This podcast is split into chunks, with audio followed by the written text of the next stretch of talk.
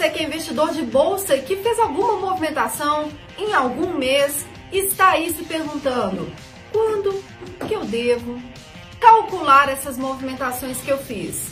Afinal de contas, você está aqui no canal, você sabe que tem que calcular, né, gente? Não sabe? Não é possível. tem que calcular, tá? Todos os meses que você movimenta na bolsa, você tem que calcular para você saber qual foi o seu resultado, para ver se você tem dado, para bater os seus prejuízos, para chegar no seu lucro porque lá na declaração anual, né? Agora a gente está em 2020, lá em abril de 2021 você vai precisar de todos esses resultados mas não deixe acumular, porque se você tiver algum lucro, você tem que pagar a DARF todo mês e não lá na declaração anual. Então eu vou te explicar qual que é o, o time certo para você fazer esse cálculo e não se perder aí acumulando um monte de nota de corretagem para calcular de meses para trás. Gente, coisa acumulada ninguém merece. Então fica nesse vídeo até o final que vou te explicar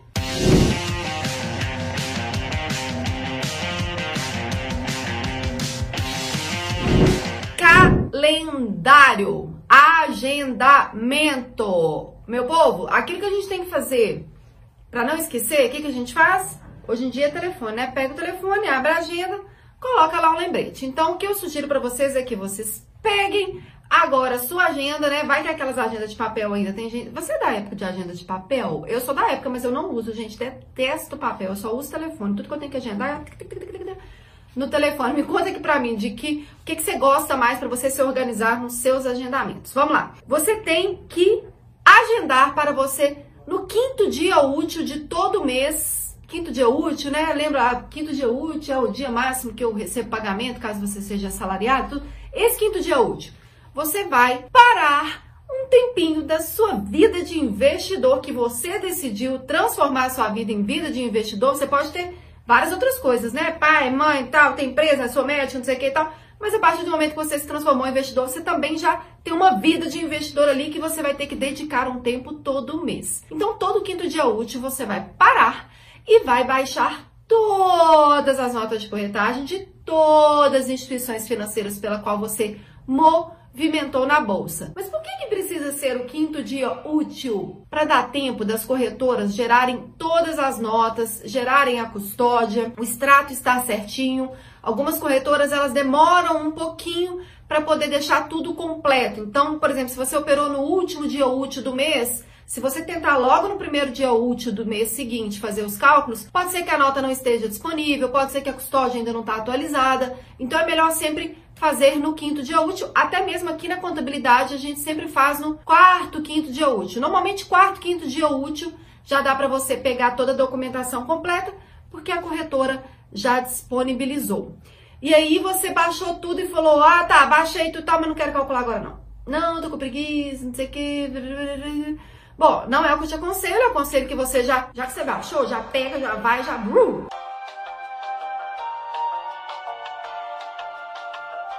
já calcula tudo.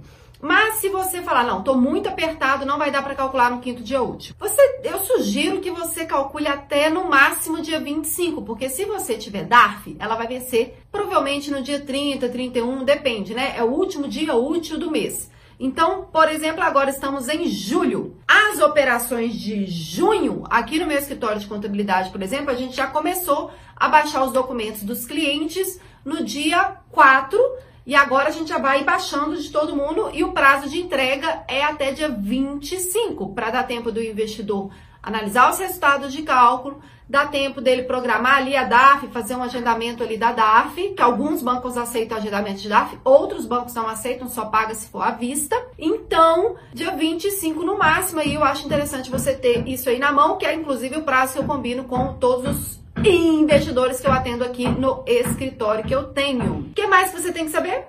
Hum... Ai, gente, tem os apressadinhos. Minha Nossa Senhora, eu já tive lucro, eu já tenho que pagar DARF, esse mês tá top, eu acabei de fazer uma venda enorme e tal, então já tem calculável. Não faça isso. Sempre espere encerrar o mês. Não calcule antes do mês encerrar, porque o que vale é o total total do mês. Para você saber se você teve lucro ou prejuízo, você vai pegar todas as operações do mês, vai somar e vai chegar num total. É esse total que você precisa ter em mãos para saber se tem DARF, lucro isento, se teve prejuízo e tudo. Então, não adianta fazer cálculo durante o mês. O que você pode fazer é, a cada operação, você já deixar o resultado dessa operação anotado. Na hora que encerrar o mês, você soma todos os resultados de todas as operações que você já deixou pré-calculado e aí você chega nesse total. O total do mês é que vai te direcionar para saber se é lucro isento, se é prejuízo, se é lucro com IR para você pagar a DARF até o último dia útil do mês seguinte. Me conta aí, já agendou? Todo mês calcular. Ah, Alice, mas eu não tive compras e não tive vendas esse mês. Ok, só nesse caso que você vai ali excluir o seu agendamento mensal de cálculo. Se não fez nada, eu só transferi o dinheiro para a corretora. Bom, cálculo é quando tem nota de corretagem. A partir do momento que você não teve nenhuma nota de corretagem ali no mês, você não precisa fazer cálculo. Mas aqui, Dá uma checada lá no site da corretora se você não teve mesmo, gente, porque é, é muito comum a gente fazer uma operação, o mês corre tudo e tal, e aí você esquece que teve aquela nota, não calculou e às vezes foi um lucro. Então sempre certifique se entra lá no extrato, ah não, de fato não operei nada esse mês, então eu não preciso calcular nada. Eu costumo dizer que o cálculo das suas movimentações de bolsa ele é 20% para atender a parte fiscal, que é essa parte que todo o conteúdo que eu foco é na parte fiscal e tributária de investidor.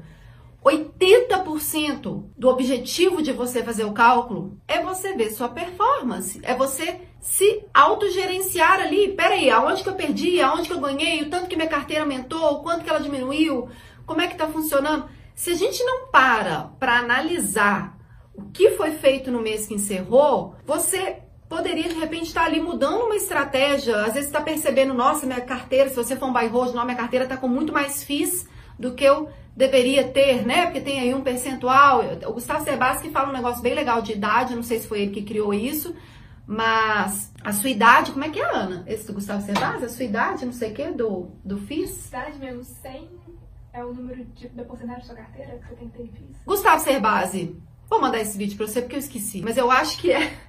Por exemplo, eu tenho 40 anos, né? Então acho que 40% da minha carteira seria FIIs e 60% ações. Não sei se é isso. Eu não sou especialista em investimento, minha gente, não sou. Mas todo mês, quando eu faço meus aportes mensais ali, eu dou uma olhada na minha carteira, rebalanceio. Nem sigo muito essa estratégia do, do ser base, não. Eu tenho muitas ações, eu tenho FIS também, mas eu prefiro ter mais ações, porque de fato é um dinheiro que eu não vou precisar muito longo, é, é, vou precisar só no longo prazo, né? Meu longo prazo não é tão longo, eu tenho 40, tudo bem, mas eu quero precisar com 60. Eu tenho 20 anos aí para poder fazer a minha carteira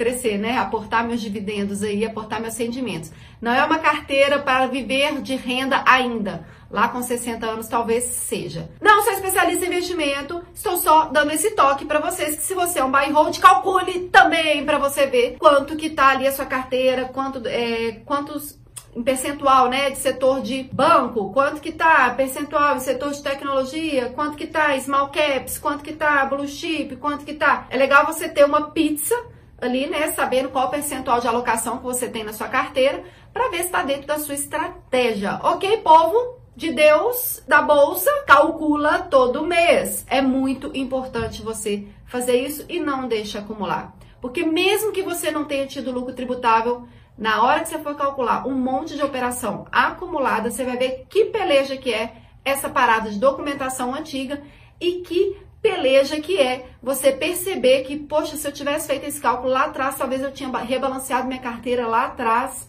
porque agora ela não tá, entendeu, galera? Pô, você tá na bolsa para prosperar. Separa um dia no mês aí, normalmente o quinto dia útil, para você fazer os seus cálculos. Se tiver dúvida, é só mandar lá no Instagram da contadora da bolsa, que sou eu. A contadora da bolsa sou eu. Tem um time de três pessoas que respondem direct lá para todos os investidores. A gente não faz triagem se é cliente ou se não é, gente. Entrou com dúvida lá, meu time vai respondendo, manda link de vídeo, vai te ajudando a orientar como que você faz com essa questão tributária. Curta esse vídeo, comente, se inscreva, ative as notificações. Comente, se inscreva, ative as notificações. Fala de novo porque eu falei muito rápido, né? Para que o YouTube entenda de que eu te dei uma boa dica. Foi uma boa dica para você? Clareou alguma coisa esse vídeo para você? Se sim, vai lá, gasta sua digital, ó, curtir, compartilhar, se inscrever, ativar as notificações no canal e dar uma comentada aqui. Sou do tempo de agenda. Eu gosto mesmo é de eletrônico. Ok, investidores? Vejo vocês no próximo vídeo. Pô, manda pra Mela. Mela.